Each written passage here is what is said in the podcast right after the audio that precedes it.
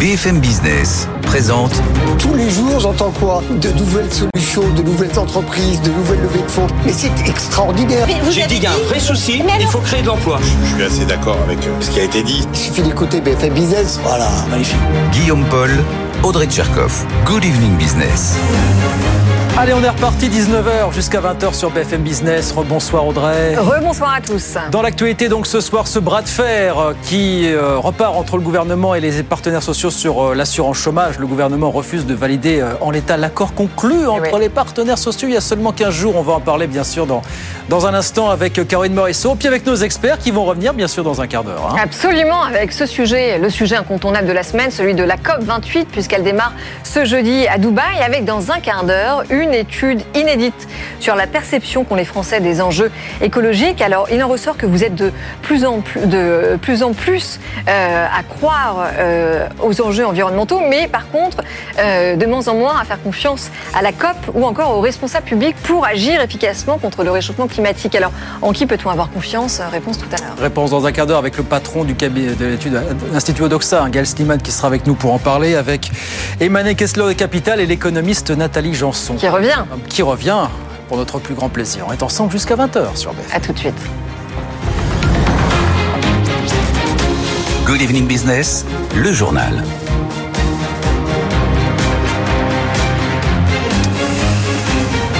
Coup de tonnerre en début d'après-midi, le gouvernement annonce qu'il ne valide pas finalement en l'état l'accord sur l'assurance chômage conclu entre les partenaires sociaux il y a de ça une quinzaine de jours à Paris. Apparemment, c'est le dossier de l'emploi des seniors qui a fait tiquer le gouvernement. Caroline Morisseau. Tout but en effet sur les conditions d'indemnisation des seniors. En fait, le gouvernement avait demandé aux partenaires sociaux de tenir compte euh, de la réforme des retraites et donc concrètement de décaler de deux ans tous les avantages accordés aux seniors. hein. Vous savez, passé 55 ans, vous avez le droit par exemple à 27 mois d'indemnisation au chômage au lieu de 18. Eh bien, il faudrait euh, que ce soit euh, désormais 57 ans. Les syndicats ont dit non, pas question pour eux de s'engager sur de telles mesures sans savoir ce que les organisations patronales sont prêtes à accorder dans le cadre de la future négociation euh, sur l'emploi des seniors.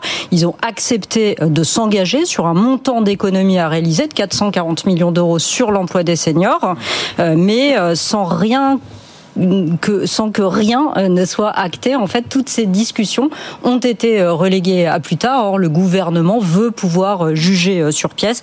Pas question pour lui de signer cet accord si les économies ne sont pas garanties en bout de course. Et le fait qu'il ne signe pas concrètement, ça peut avoir quelles conséquences, Caroline? Bah D'abord, ça veut dire que tout ce qui a été négocié est pour l'instant suspendu. hein. Il n'y aura pas de, de baisse des euh, cotisations patronales, il n'y aura pas non plus d'assouplissement des conditions d'ouverture des droits pour les jeunes. En fait, tout ce qui avait été négocié euh, par euh, les partenaires sociaux ne va pas s'appliquer euh, pour l'instant. Ce sont les règles actuelles qui continueront de s'appliquer pendant six mois. Le gouvernement va rendre un décret hein, pour prolonger les règles qui auraient dû s'éteindre fin décembre jusqu'à la fin du mois de juin. Et ces six mois, c'est le temps en fait que laisse le gouvernement aux partenaires sociaux pour régler la question des seniors. S'ils n'y parviennent pas, eh bien, c'est le gouvernement qui reprendra la main. Et tout cela, c'est la deuxième conséquence, risque évidemment de créer des tensions entre euh, les partenaires sociaux, Ouais. particulièrement les syndicats et le gouvernement, à un moment où c'est déjà pas euh, extraordinaire. Voilà, donc bras de fer peut être relancé entre le gouvernement et les partenaires sociaux sur bien des dossiers. Caroline Morisseau avec nous, et puis on en reparlera bien sûr de tout ça avec nos experts tout à l'heure à 19h30. 19h04, en attendant, pas mal de choses dans l'actualité des entreprises.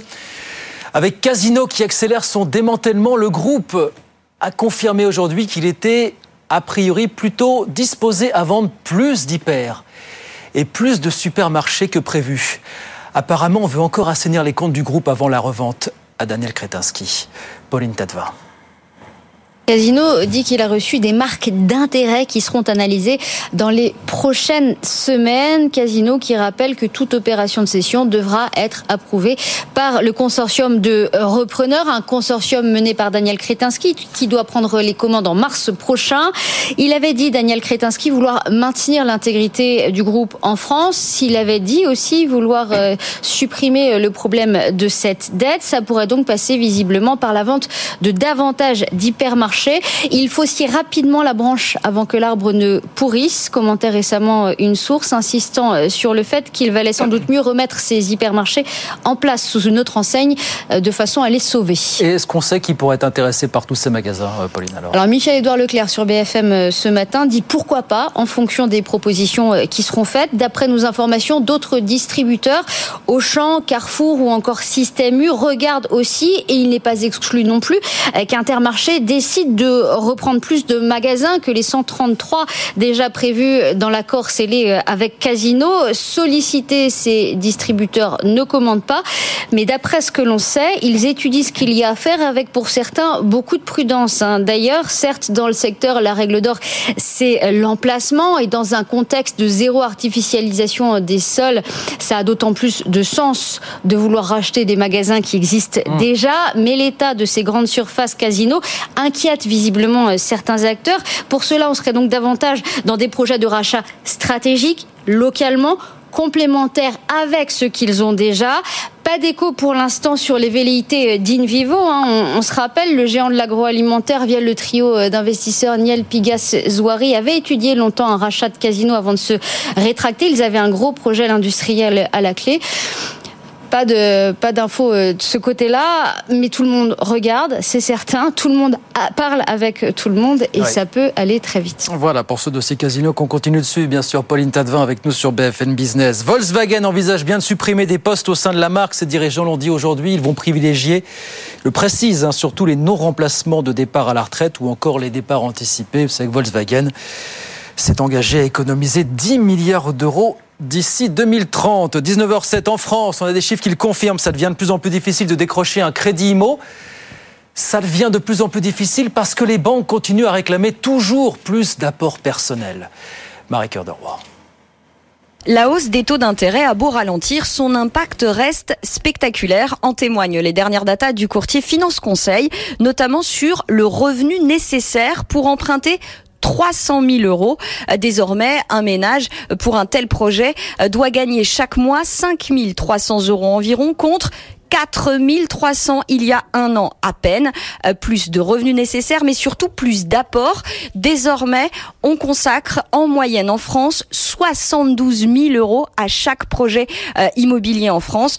Euh, la palme, évidemment, de l'apport personnel, c'est pour l'Île-de-France. Là, on atteint les 272 000 euros en moyenne par projet immobilier. Et pour cause, il s'agit la plupart du temps de secondo-accédants qui revendent un bien précédent et qui se servent de leur plus-value pour en acheter un nouveau. Derrière de france arrivent euh, les régions Auvergne-Rhône-Alpes, Bretagne, Pays de la Loire, PACA. Et puis on retombe à environ 50 000 euros euh, d'apport en moyenne en Nouvelle-Aquitaine et en Occitanie.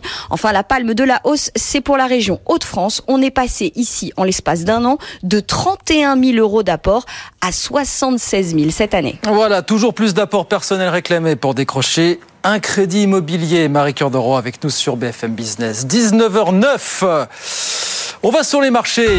Tout de suite, je vous rappelle la, clôture à la Bourse de Paris ce soir. Le CAC 40 qui a terminé en, petite baisse, moins 0,37%, 7265 points à la clôture. Bonsoir Étienne Braque. Bonsoir Guillaume. Et à Wall Street, comment ça se passe pendant ce temps Étienne? Un petit peu comme à Paris, c'est tiède. Vous avez un début de semaine qui se fait euh, dans le calme avec un indice Dow Jones qui cède 0,2%. À l'inverse, vous avez un Nasdaq euh, qui est euh, dans le vert. Attentisme pour le S&P 500 qui est parfaitement stable à 4550 58 points, avant des chiffres d'inflation, encore et toujours.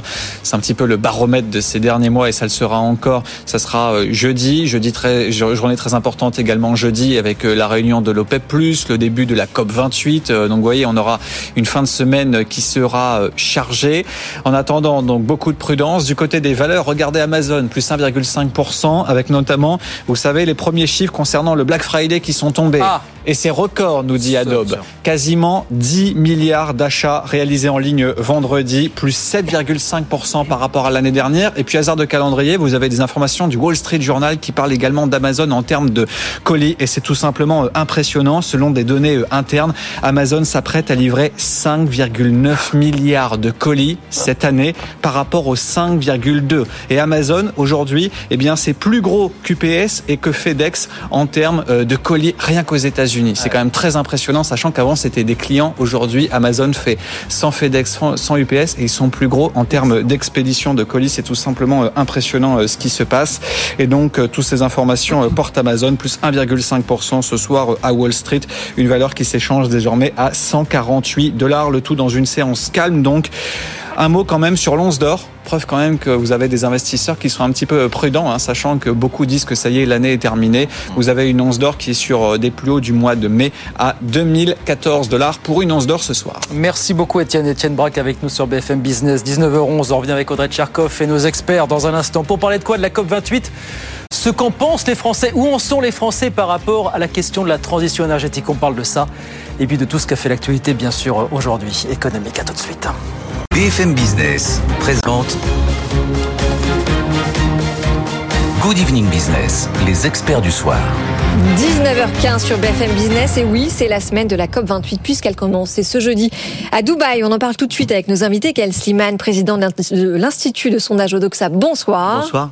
Emmanuel Kessler, directeur des rédactions économiques Prisma Media. Bonsoir et bienvenue. Qui est venu, qui est venu avec. Bah... je suis venu avec Capital. Oui, on va le voir à l'antenne. Alors, on va voir. Tout nouveau. Alors, titre hautement consensuel, on va le voir si vous nous regardez ouais, ouais. à la télévision. Et si on arrêtait de brûler oui, l'argent public Ça va vous plaire, ça. Hein. Ah bah on en parle tous les soirs. Ça plaît à 95% ouais. de vos invités, ah sauf bah, Henri Sterdignac. Oui, c'est ça. qui n'est pas là ce soir et on le salue, mais qui voilà. va nous voir. Là. Euh, oui, on a trouvé 32 milliards d'économies sans se fatiguer. Sans se Alors, fatiguer. est-ce que vous l'avez envoyé au gouvernement oui. Bien sûr. C'était envoyé ah à Matignon. Tout à fait, tout à fait. Bah, ils en cherchent 12. Nous, on en a trouvé euh, 23, pardon. J'ai inversé les chiffres, mais 23, c'est déjà pas mal. Donc, c'est deux fois ce que cherche le gouvernement. Ouais. Ce qu'on essaie de montrer, c'est que si on regarde bien euh, le, le, le, panorama des dépenses publiques, le social, le logement, mais aussi euh, les aéroports régionaux, parfois ce qu'on appelle des petits sujets, les trains de vie de l'État, etc. Ouais. En fait, on peut trouver des économies sans se fatiguer et sans surtout détruire le service public. Parce que le grand argument de ceux qui veulent rien faire, c'est de dire non, mais on n'aura plus de service public. Nous, on explique que si on est plus efficace, si on fait attention à la manière dont on dépense de l'argent, y compris par exemple sur le crédit impôt recherche, qui est un truc formidable dans le principe, mmh, mais qui a un peu dévié. On peut Ouais. en enlever un petit peu, on peut restreindre un peu, sans casser cette politique. Et donc, on arrive à euh, 23 milliards l'année prochaine. Donc plus de plus de ciblage et puis euh, moins Voilà. de dépenses de fonctionnement. Et oui, évidemment. Et Nathalie Euh, Janson. Et Nathalie Janson, ouais, professeure à Neoma Business School. Euh, vous êtes restée avec nous. Donc, nous allons commenter tout de suite cette étude euh, qui, euh, qui nous vient en exclusivité. Hein, c'est le baromètre RSE euh, COP28 et transition écologique, réalisé par Odoxa pour Mascaré avec donc Capital, BFM Business et l'entreprise The Good. Alors, on a bien travaillé ensemble. Et exactement. Alors, euh, on rappelle la méthode. Ça a été réalisé auprès d'un échantillon représentatif de la population française de 18 ans et plus. Alors, moi, j'en ai retenu deux choses. C'est que, un, la protection de l'environnement, c'est devenu un sujet de préoccupation majeure pour les Français, mais qu'en face de cela, le crédit donné aux organisations comme la COP ou encore au pouvoir public pour résoudre le réchauffement climatique, euh, eh bien, euh, ça, ça s'effondre. Oui, bah c'est un bon, c'est un beau résumé. Audrey, et Audrey, effectivement, on a, euh, pour l'illustrer, on est en plein, en plein dans la COP 28. Euh, on arrive dedans, en tout cas, euh, dans, dans quelques jours. Et euh, quand on interroge, pour rentrer dans le vif du sujet, les Français là-dessus, et on l'a fait souvent depuis la, la COP 21 à Paris en 2015, on a Mm. posé régulièrement ces questions à Odoxa. bah, on se rend compte que les gens sont largement désabusés. On a 8 Français sur 10 qui ne pensent pas que la COP 28 parviendra à atteindre ses objectifs et à nous permettre de, de euh, eh bien de réussir une transition écologique et de ne pas nous enfoncer de- dans une dans un réchauffement climatique de plus en plus problématique. Et euh, nos, nos concitoyens les plus jeunes, notamment, euh, sont euh, particulièrement euh, inquiets, eux qui sont très attentifs à la protection de l'environnement. Euh, donc on a ce premier élément. On a un deuxième élément qui est cette COP 28, elle n'est pas n'importe où. C'est à Dubaï qu'elle a lieu. Et euh, quand on interroge les Français sur cette COP 28 en particulier, eh bien ils nous disent euh, elle arrive trop tard à 70%. À 68%, ils nous disent mais c'est quand même un petit peu choquant qu'elle se qu'elle ait lieu à Dubaï, justement au lieu euh, de dans l'esprit du réchauffement climatique hein, dans la dans la péninsule arabique. On sait qu'il y a beaucoup qui a été fait euh, euh, en matière de, de comportements étonnants euh, sur l'environnement, vrai. des pistes de ski notamment euh, Oui. euh, notamment là-bas. Et puis, euh, on, a, euh, on a un sentiment que si le but était d'améliorer l'image des pays du Golfe, euh, comme ça avait été le cas pour la Coupe du Monde de football, par exemple. On n'est pas sûr que ça ait très bien marché euh, dans nos pays occidentaux. Ça a peut-être attiré des touristes là-bas, mais en tout cas, en termes d'image, ça a véhiculé beaucoup de choses négatives. Et bien là aussi, les Français sont 58% à nous dire ça marchera pas. Il y a des points positifs. On nous dit c'est une bonne chose pour euh, l'environnement que d'organiser ces COP. Et puis, euh, ça peut être déterminant pour l'avenir de la planète. Mais année après année, COP après COP, le sentiment général, c'est qu'on n'avance pas. Et du coup, euh, cette idée que ça peut être bénéfique, elle est majoritaire encore dans l'opinion, mais elle recule progressivement. Oui, mais alors c'est ça, parce qu'il faudrait comprendre pourquoi est-ce que les Français et les Françaises pensent que c'est une bonne chose d'organiser ces COP. Parce que ça permet de faire un bilan, c'est ça, de ce qui a été fait, de ce qui reste à faire Emmanuel? Bah oui, parce que bon, il y a eu l'accord de Paris, alors ils sont moins nombreux à penser que ça a des effets, mais ils se disent qu'à un moment donné, il faudra bien que tout le monde s'y mette, voilà, et que euh, donc ce, ce, ce, type de rendez-vous a le mérite de poser euh, sur la table un certain nombre de choses et de faire en sorte qu'on ait qu'on garde un espace de, pour employer un grand mot, de ce qui est malmené en ce moment, c'est-à-dire le multilatéralisme, la capacité d'agir ensemble. Néanmoins, moi, ce que je trouve très intéressant, effectivement, euh, dans ce sondage, c'est que euh, il y a euh, à la fois un peu cette raillerie vis-à-vis de cette euh, COP paradoxale qui se passe à Dubaï, qui est vraiment pas le pays le plus vertueux en Ouais, mais matière. je sais pas, je sais pas si vous avez entendu, mais le chip qui nous disait tout à l'heure, et pourquoi pas justement, ça fait partie des pays, c'est un petit pays, Dubaï, hein, qui a le plus investi sur les énergies vertes, et pourquoi justement ne pas se dire qu'un accord peut émerger là dans ces pays qui seront les game changers peut-être de la transition énergétique finalement. Pourquoi pas Oui, parce ça que puisse être mal perçu Bon, par le mais il reste que pour l'instant, c'est comme un peu le symbole de l'exploitation des vrai. énergies fossiles. Vrai, Alors après, vrai, si on est nuancé, et ici vous pouvez l'être, c'est vrai que d'abord on fera pas la transition énergétique Sans sans, on, on se passera pas du jour au lendemain des énergies fossiles. Il faudra la faire avec les pays qui euh, produisent euh, effectivement euh, aussi le, le pétrole et ces énergies, et donc qu'il faut du temps et que c'est pas mauvais. On a quand même le sentiment un peu qu'il y a, il y a du greenwashing quoi derrière ça, et les Français sont pas dupes de cette histoire. Mais ce que je trouve intéressant, c'est que derrière ça, et c'est la deuxième partie de ce sondage, on voit qu'il y a une vraie prise de conscience de la part de nos concitoyens des enjeux environnementaux.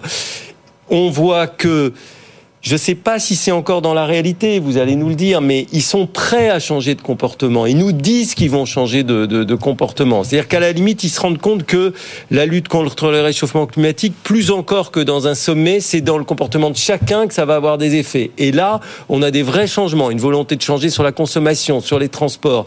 Il y a une vraie prise de conscience qui est marquée dans ce sondage. Et puis, euh, le, le- le- le- dernier élément, c'est que euh, on n'oppose plus fin du monde et fin du mois. Et ça, ça me paraît vraiment nouveau.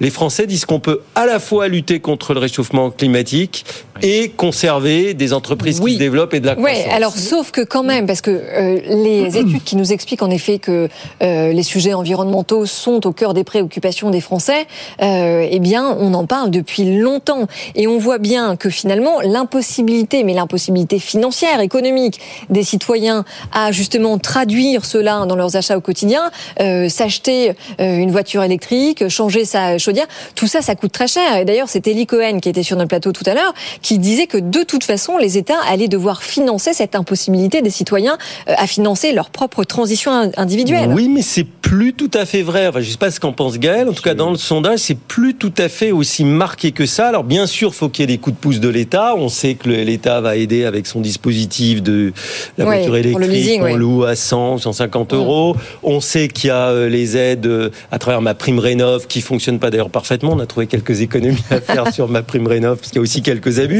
Mais ça progresse quand même. Et donc, s'il y a ce coup de pouce euh, raisonnable, efficacement réparti, ciblé, on, on sent ciblé, Euh, on sent sur les transports, il y a quand même un- un- une question sur est-ce que vous allez prendre davantage les transports en commun, les gens disent oui.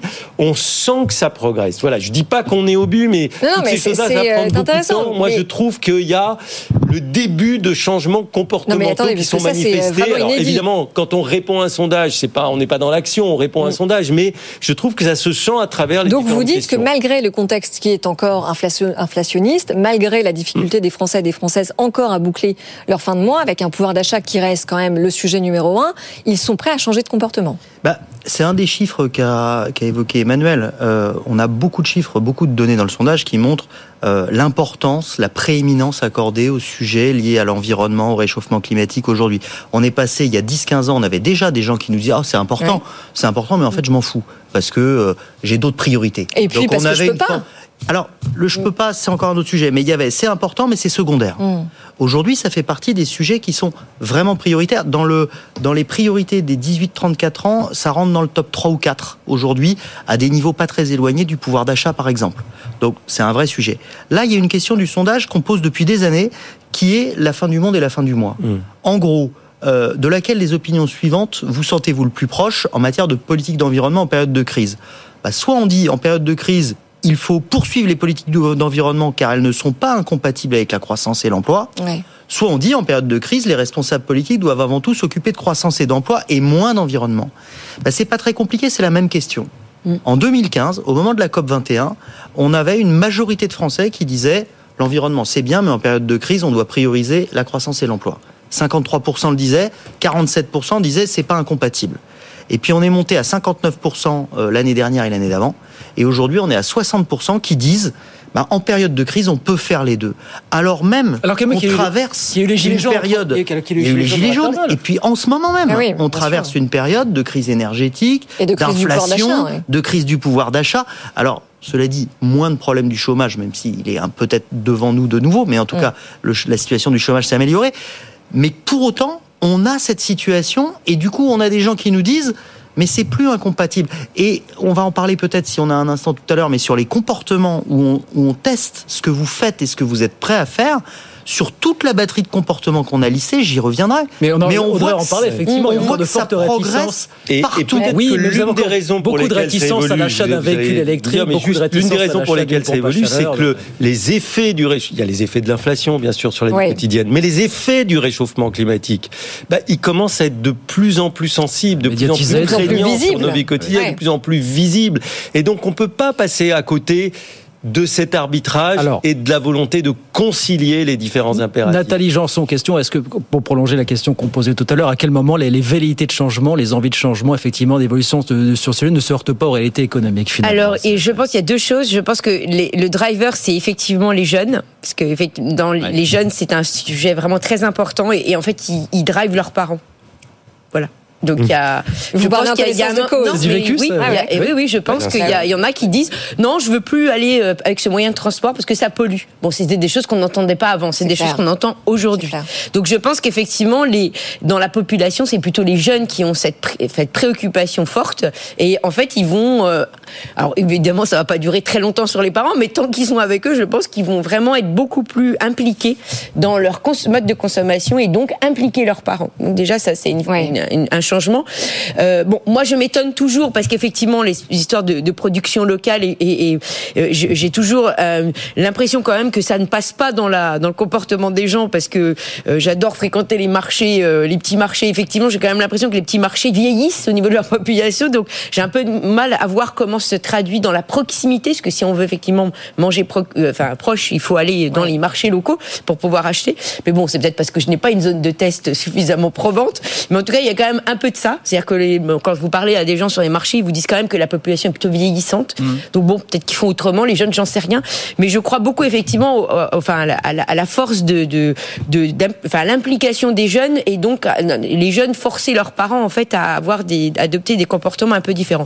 Et puis après, bah, peut-être qu'il faudra alors euh, remercier le gouvernement pour sa publicité sur les dévendeurs et euh, Oui, sur les alors qui a été subventions à la beaucoup, beaucoup réparation. Voilà, ouais. c'est juste de l'ADEME, oui. Voilà, Ça n'a pas empêché au Black Friday euh, de et faire des records historiques. Monstrueux, mais- Malheureusement. voilà. Malheureusement. Donc ça, c'était juste pour un clin d'œil, Ouais. euh, voilà, et savoir si réparer c'est mieux que, que de redoubler. Mais Gaël, pour, pour rebondir sur ce que disait Emmanuel, euh, c'est vrai que le réchauffement climatique aujourd'hui, ce n'est plus des chiffres euh, qui sont inscrits euh, sur des sur des feuilles et sur du papier. C'est une réalité du quotidien. On a quand même franchi de nos étés, oui. Oui, absolument. Oui, on a franchi le stade des 2 degrés de, réchauffement climatique, pas que l'été, le non. 17 Oui. novembre Oui, oui, enfin, dernier. dans l'année. Hier, première fois que le cap est franchi à l'échelle mondiale. Je rappelle aussi que le mois de juillet de cette année 2023 a été le plus chaud jamais enregistré à l'échelle planétaire. 59 degrés au Brésil il y a quelques, quelques semaines, alors qu'ils sont en plein printemps. C'est du jamais vu. 59 degrés, c'est la sensation d'être dans un four. Donc, est-ce que globalement, c'est aussi parce que ce réchauffement climatique fait partie de notre quotidien que, les, on en parle de plus que la prise de conscience est là ouais. Oui, parce qu'on en parle et parce qu'on le voit et parce qu'on le vit. Et puis il y a un autre élément. Euh, donc dans les comportements, je vous en liste quelques-uns. Hein, euh, réduire sa production de déchets essayer de consommer local, euh, réduire son empreinte carbone en limitant ses trajets en voiture ou en avion, par exemple. On a une majorité de Français qui nous disent y, prêter attention et le faire. C'est pas qu'ils essayent, c'est qu'ils le, font. Et ceux qui le font systématiquement, ça oscille entre un quart et un tiers. Et on a décliné comme ça tous les éléments possibles. Mais surtout. Mais ça, c'est pas ce qui est pas ce qui est le plus dispendieux, euh, Gaël. Alors, vous pouvez. Acheter un véhicule électrique, c'est dispendieux. Alors, oui, mais acheter un, acheter un véhicule électrique, là, pour le coup, on a fait beaucoup d'études. là, les chiffres sur, sont très, On a fait beaucoup d'études sur les transports. Euh, on a un des baromètres là-dessus. Il y a une autre variable qui joue, c'est ce que nous disent les gens sur est-ce que je peux me déplacer avec mm. Donc le jour où l'État investira suffisamment, parce que l'intention des gens, elle est là, il y a le prix d'acquisition, mais il y a aussi est-ce que je peux, est-ce que je peux l'utiliser Si c'est pour me retrouver en rade. Euh, Aujourd'hui, on a un territoire équipé en borne. Euh, pas suffisamment. Non, pas suffisamment. dans l'esprit des gens. En deux, non, mais pas que dans l'esprit des gens. La, la recharge est trop longue. Si vous sortez des grandes agglomérations, il y a, pouvoir recharger. Si on est à Paris, c'est pas un sujet, non, non, pas de problème. Mais dès qu'on est un petit peu à l'extérieur, et ça va, ça va bouger. Vous avez quand même, Guillaume, euh, je reprends mes lunettes pour mieux voir, mais 29% de Français qui disent euh, qu'ils euh, qu'ils sont prêts à s'équiper d'un véhicule électrique. Alors, ils le feront quand il y aura les, les moyens qui le permettront. Je voulais juste ajouter. Je crois que le tournant est pris, c'est ça qui est Tous ces comportements, si ce qui est intéressant, c'est qu'on a des évolutions dans le temps. Et par rapport à il y a deux ans, trois ans, quatre ans, par rapport mm. à la COP 21 en 2015, on voit que ça progresse à chaque fois de 5 ou 10 points. Dernière chose, euh, on n'oppose plus autant qu'avant fin du monde et fin du mois, parce que souvent, les deux vont de pair. C'est-à-dire que si pour avoir des comportements écologiques vertueux en faveur de la transition énergétique, je dépense moins d'argent, je, me chauffe moins, par exemple. Je me chauffe moins, je fais des économies de chauffage, je mets un pull. Souvenez-vous Bruno Le Maire qui disait je me mets en Oui, oui, les cols roulés. Bah, oui, mais si j'ai un problème de pouvoir d'achat et qu'en même temps que je résous mon problème d'achat, je résous mon problème, euh, enfin, je participe de la, de la protection de l'environnement, à ce moment-là, c'est gagnant. Ce qui est lose-lose, c'est quand on essaye d'expliquer aux gens que vous venez en voiture, et eh ben je vais vous mettre des taxes sur dans tous les sens. Et là, on fabrique des gilets jaunes. Mm. Et c'est sans doute ce raisonnement-là que mm. peuvent avoir les pouvoirs publics. Et... Essayer d'aller avec les gens et pas mm. contre les gens, de pas faire de l'écologie punitive. Là où il reste peut-être des efforts à faire, c'est sur l'alimentation en particulier, parce que c'est vrai que là, il, peut, il y a des soucis sur les de pouvoir d'achat. Les circuits courts le bio qui est quand même beaucoup plus cher, et on l'a vu à la faveur de la crise, ça avait beaucoup progressé ces dernières années, ça a ralenti. Ah oui, c'est voilà. même été sévère. là, le, circuit court, il reste quand même euh, accessible à ceux qui ont un certain minimum de pouvoir d'achat. Donc là, on a un vrai sujet de transformation de l'agriculture, nos modèles à un prix raisonnable. Et donc euh, voilà, tout n'est pas réglé. C'est je pense qu'on vit cette transition de, qui, est un moment extrêmement complexe, qui va être longue, euh, plus lente à réaliser que n'arrivent ces effets du changement climatique, mais on voit quand même à travers ce sondage une forte prise de conscience, une capacité à modifier son comportement, une volonté de le faire, et qui est plutôt en avance sur les États qu'on juge un peu mmh. timorés mmh. ou sur ces grands rendez-vous internationaux en lesquels on espère quelque chose, mais dont on voit bien que la configuration aujourd'hui ne permet pas de véritables avancées. on avait tendance à opposer systématiquement fin du monde et fin du mois. Vous nous dites que ça n'est plus forcément euh, l'équation aujourd'hui la donnée. Voilà pour ce sondage, donc baromètre RSE. COP28, euh, transition écologique réalisée par Odoxa, donc pour Mascaret, Capital, BFM Business et The Good. Messieurs, vous restez avec nous, Nathalie aussi, bien sûr, et 19h30 hein, sur BFM Business, 32 même. BFM Business présente Good Evening Business, les experts du soir. 19h37 sur BFM Business. On commente tout de suite ce coup de tonnerre de l'assurance chômage. On est avec Gaël Sliman, Emmanuel Kessler et Nathalie Janson. Donc le gouvernement refuse finalement de valider en l'état euh, l'accord sur l'assurance chômage que les partenaires sociaux avaient fini par trouver il y a 15 jours. Guillaume, c'est ça? Oui, c'est ça, effectivement. Après euh, des semaines et des semaines de négociations, le gouvernement apparemment veut euh, plus de garanties et veut surtout attendre de voir ce qui ressortira la négociation sur l'emploi des seniors qui va, qui est censé émerger d'ici, euh, d'ici quelques semaines et aboutir d'ici la, la, fin mars. On est sur un sujet, on le disait, on en parlait un petit peu pendant la pub, de, de plus, enfin, pas consensuel mais de moins en moins frontal, celui de l'assurance chômage aujourd'hui, euh, Gaël Sliman en France, Alors, finalement. Disons que tout est relatif par rapport à la réforme des retraites, où vous saviez que vous alliez prendre des baffes, puisque là, on était sur un là, sujet ça ne va où mettre personne dans la rue, a priori. Il y a moins de risques. Mm. Je prends mes précautions maintenant Oui. sur les pronostics, hein, vous savez, mais il y a moins de risques. Euh, la, euh, la réforme des retraites, c'était écrit d'avance, à part les plus de 65 ans et les retraités eux-mêmes.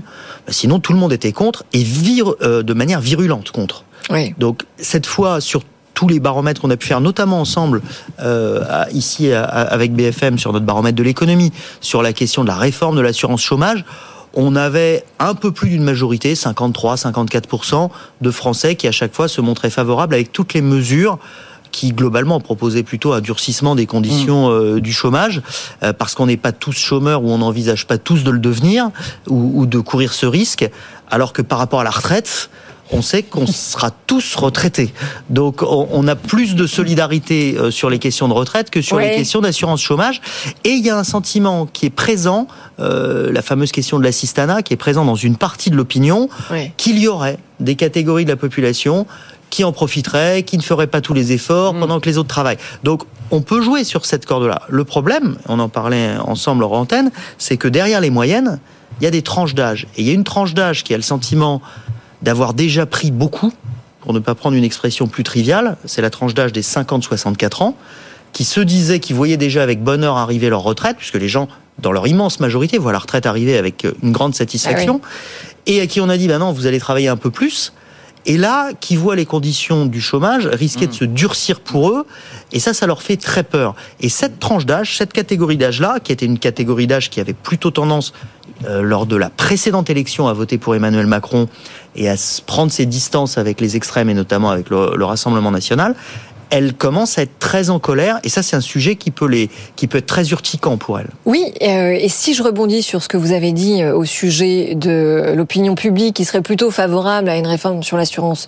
chômage, l'opinion publique est aussi euh, très informée du fait que quand on a 55, euh, 60 ans, qu'on se retrouve sans travail, combien il est difficile de retrouver un job. Emmanuel Kessler. Non, mais tout à fait. C'est pour ça que l'annonce de, de Bruno Le Maire a été peut-être un peu lapidaire et rapide. Oui, c'est un peu par dur. rapport euh, à l'objectif même euh, qui est euh, de travailler sur cette question du, du travail des seniors parce que les syndicats auront beau jeu de dire et ils auront raison et c'est ce que pense probablement l'opinion qui met la charrue avant les bœufs c'est-à-dire que si demain on diminue euh, fortement symboliquement les conditions d'indemnisation des plus de 55 ans et qu'on n'a pas résolu la façon dont les entreprises Voilà. peuvent faire progresser, conserver, embaucher même les seniors, euh, effectivement, on va se retrouver dans une situation euh, peut-être pas explosive, mais en tout cas tendue euh, vis-à-vis d'une partie de la population. Mais c'est intéressant parce qu'on a quand même un problème de séquence Mm. euh, avec ce gouvernement. Parce que la réforme des retraites euh, l'a menée avant de mettre en place la fameuse loi tra- travail. et C'était aussi un problème de séquence. oui. J'ajoute que juste un point, on est à quelques jours de Standard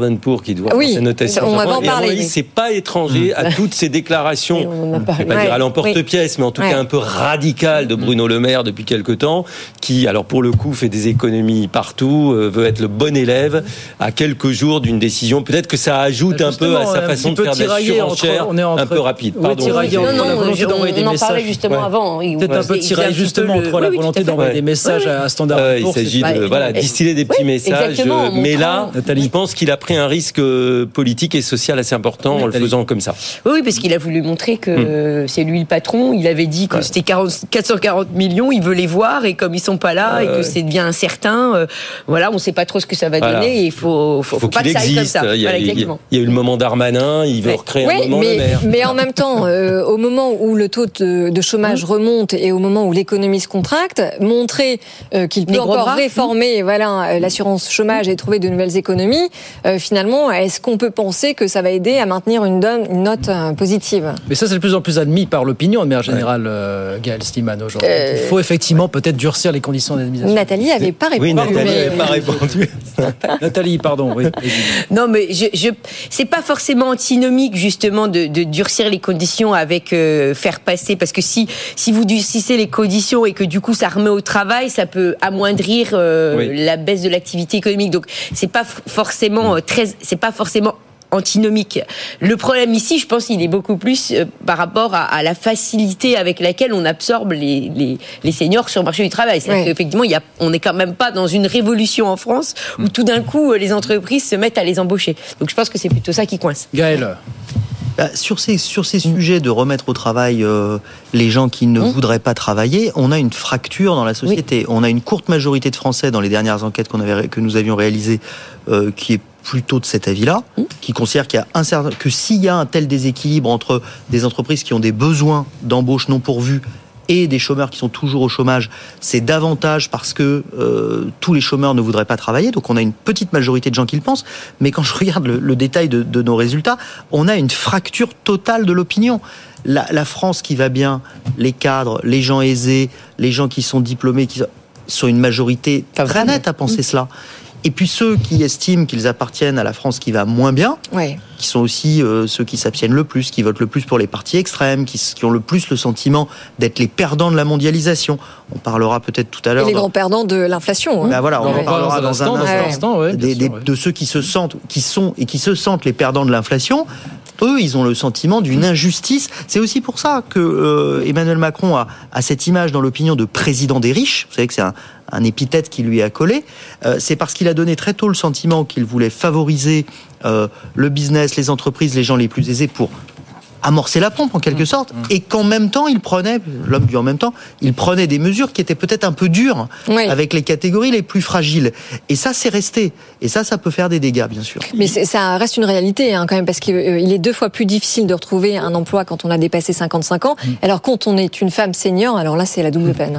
Alors justement, Et la il faut France. ajouter juste que Oui. c'est quand même un nouveau coup de canif dans ce qu'on appelle le paritarisme, c'est-à-dire Oui. la Ah capacité oui. donnée aux partenaires sociaux ça, de gérer ces dossiers, puisque là ils se sont quand même réunis pendant des semaines, voire des mois, et qu'on leur dit allez. euh, on oublie On tout revoir ça ça- et on se revoir revient, ça plus on se revoit pas tout de suite. Ouais. on se revoit plus, en, oui, Oui, oui, on se c'est revoit ça. en dans 2000 en longtemps. 2024 quand on aura réglé le problème. suivant. Alors un Voilà. contrat de, de confiance abîmé avec peut-être à la clé d'ailleurs le magot de Junedi qui pourrait Oh là être récupéré par le sujet. gouvernement s'il n'y avait pas de stabilité budgétaire proposée par les partenaires sociaux. On attend la réaction des syndicats évidemment à ce qui, à ce qui s'est joué aujourd'hui. Alors justement, la France qui va bien, celle qui va moins bien, euh, on a cette étude de l'INSEE qui sort tous les ans, c'est le portrait social de la France qui nous confirme ce qu'on savait déjà entre les lignes, que les plus touchés par l'inflation ne sont pas Oui, euh, les plus riches, ce sont les classes, le bas de la classe moyenne, dit euh, l'INSEE. En 2022, dit l'INSEE, l'inflation a coûté en moyenne 1320 euros de dépenses supplémentaires aux ménages. C'est une moyenne. Pour les 10% les plus précaires, ça n'était que 790 euros. Ça a pesé, in fine, davantage que pour les 10% les plus riches, parce que les revenus ont compensé pour les plus riches. Et parce que Oui, l'inflation et- n'est jamais la même pour tout le monde. Exactement. Et aussi parce que les, les, les revenus les plus faibles consomment essentiellement. Eh oui. Donc si vous consommez, bah vous, voilà, vous prenez l'inflation euh, dans les biens de consommation.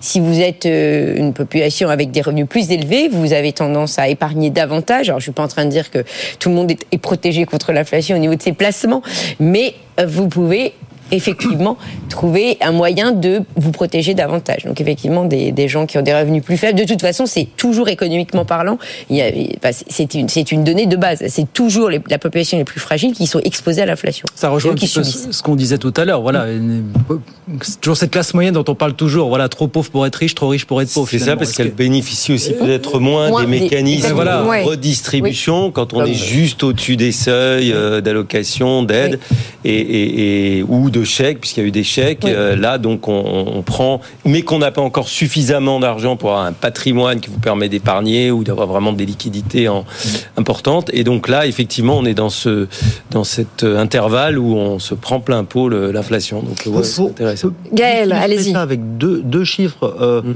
de deux baromètres. Un baromètre que nous réalisons, qui est notre baromètre économique qu'on fait avec, euh, avec BFM et, et la, et la JP tous les mois, où euh, on pose la question de l'inflation perçue. Et ça rejoint ce que vous disiez il y a un instant. On est en gros à 17% d'inflation en France aujourd'hui quand on demande aux gens leur sentiment, leur perception de l'inflation.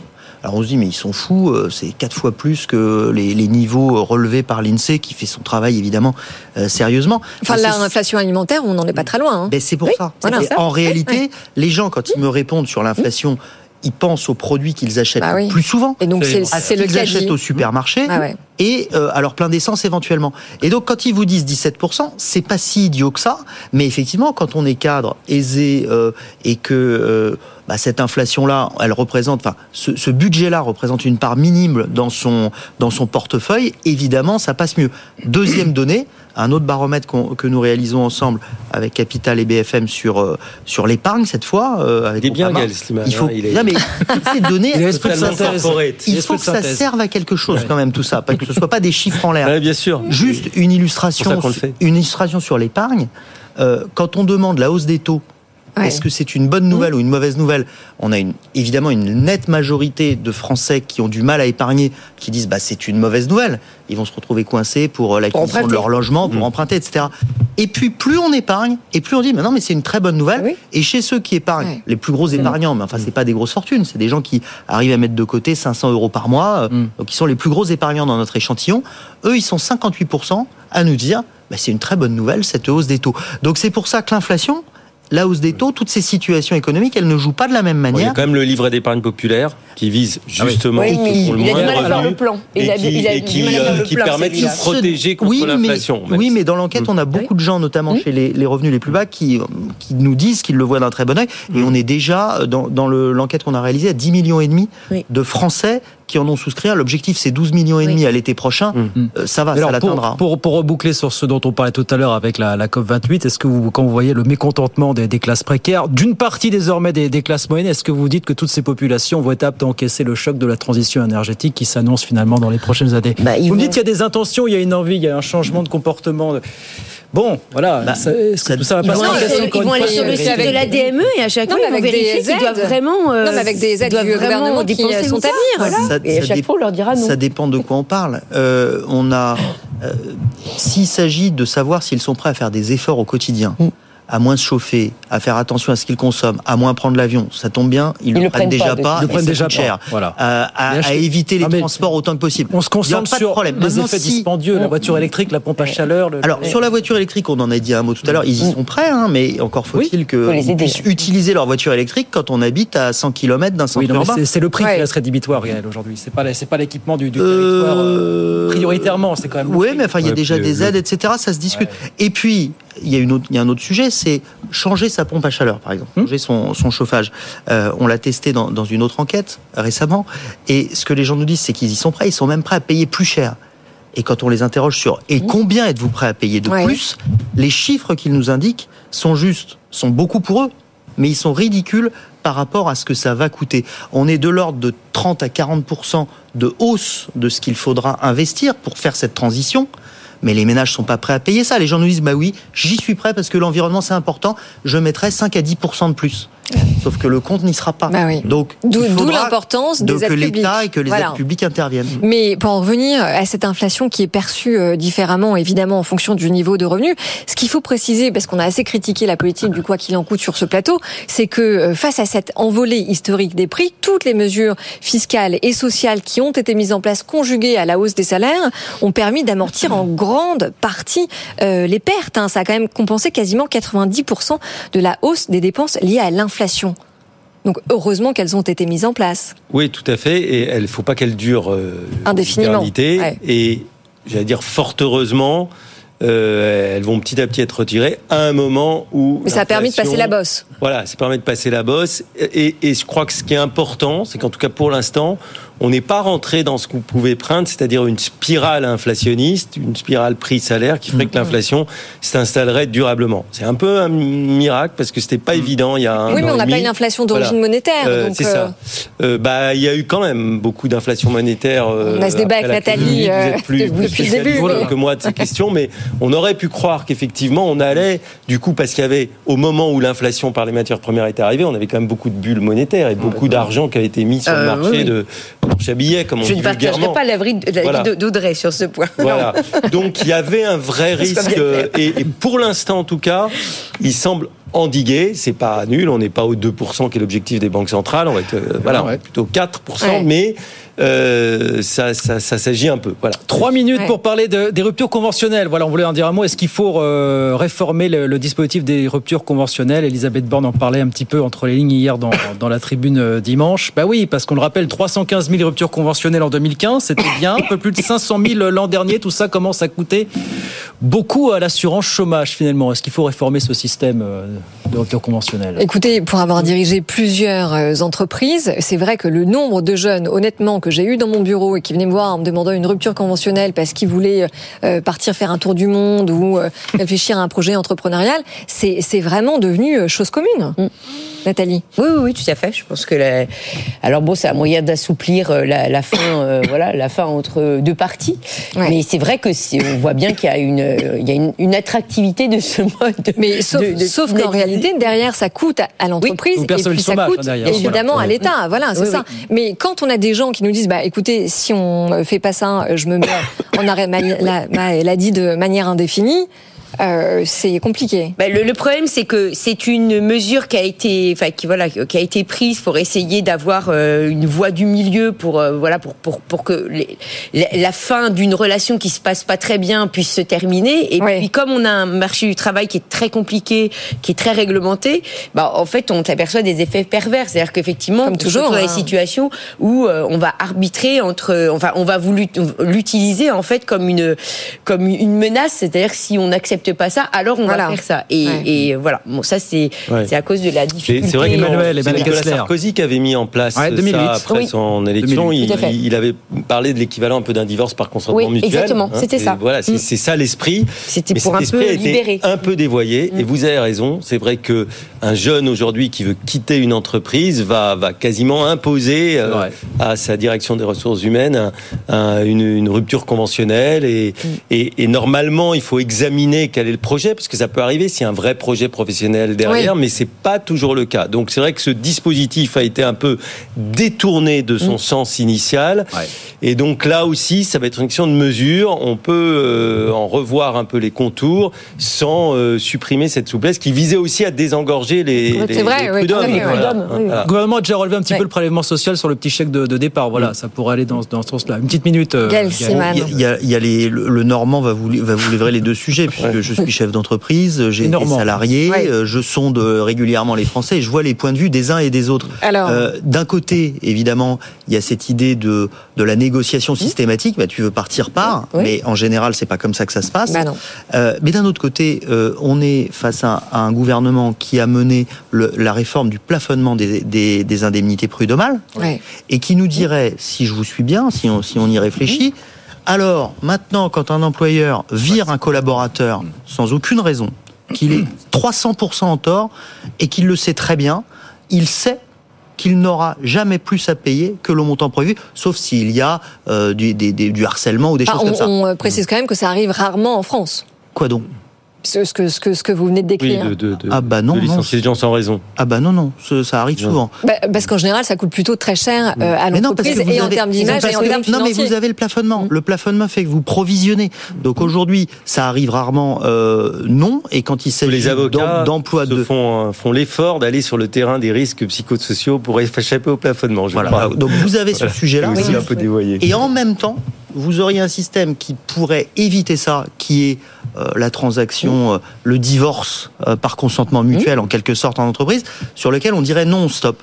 Attention, Oui. euh, ça peut être dangereux sur le plan social, ça aussi. Enfin, parce que je rappelle quand même que la difficulté de se séparer de collaborateurs dans le cas où ça se passe mal est tellement euh, compliquée en France que c'est un vrai frein justement pour les entreprises. Pour les embauches Oui. Et voilà, pour, Non, mais pour c'est les pour embauches. cette et- raison, Audrey, qu'il Ouais. y a beaucoup d'entreprises, Ouais. quand on fait des enquêtes de climat social, on le mesure, il y a beaucoup d'entreprises qui licencient des gens sans aucun motif parce qu'elles n'ont pas de possibilité de faire autrement pour se débarrasser d'eux. Et, et le résultat, c'est que vous vous retrouvez avec des gens qui se retrouvent dans une situation très compliquée sur le plan euh, affectif, humain, social, parce qu'ils ont été virés de leur boîte. Donc ça, ça existe aussi.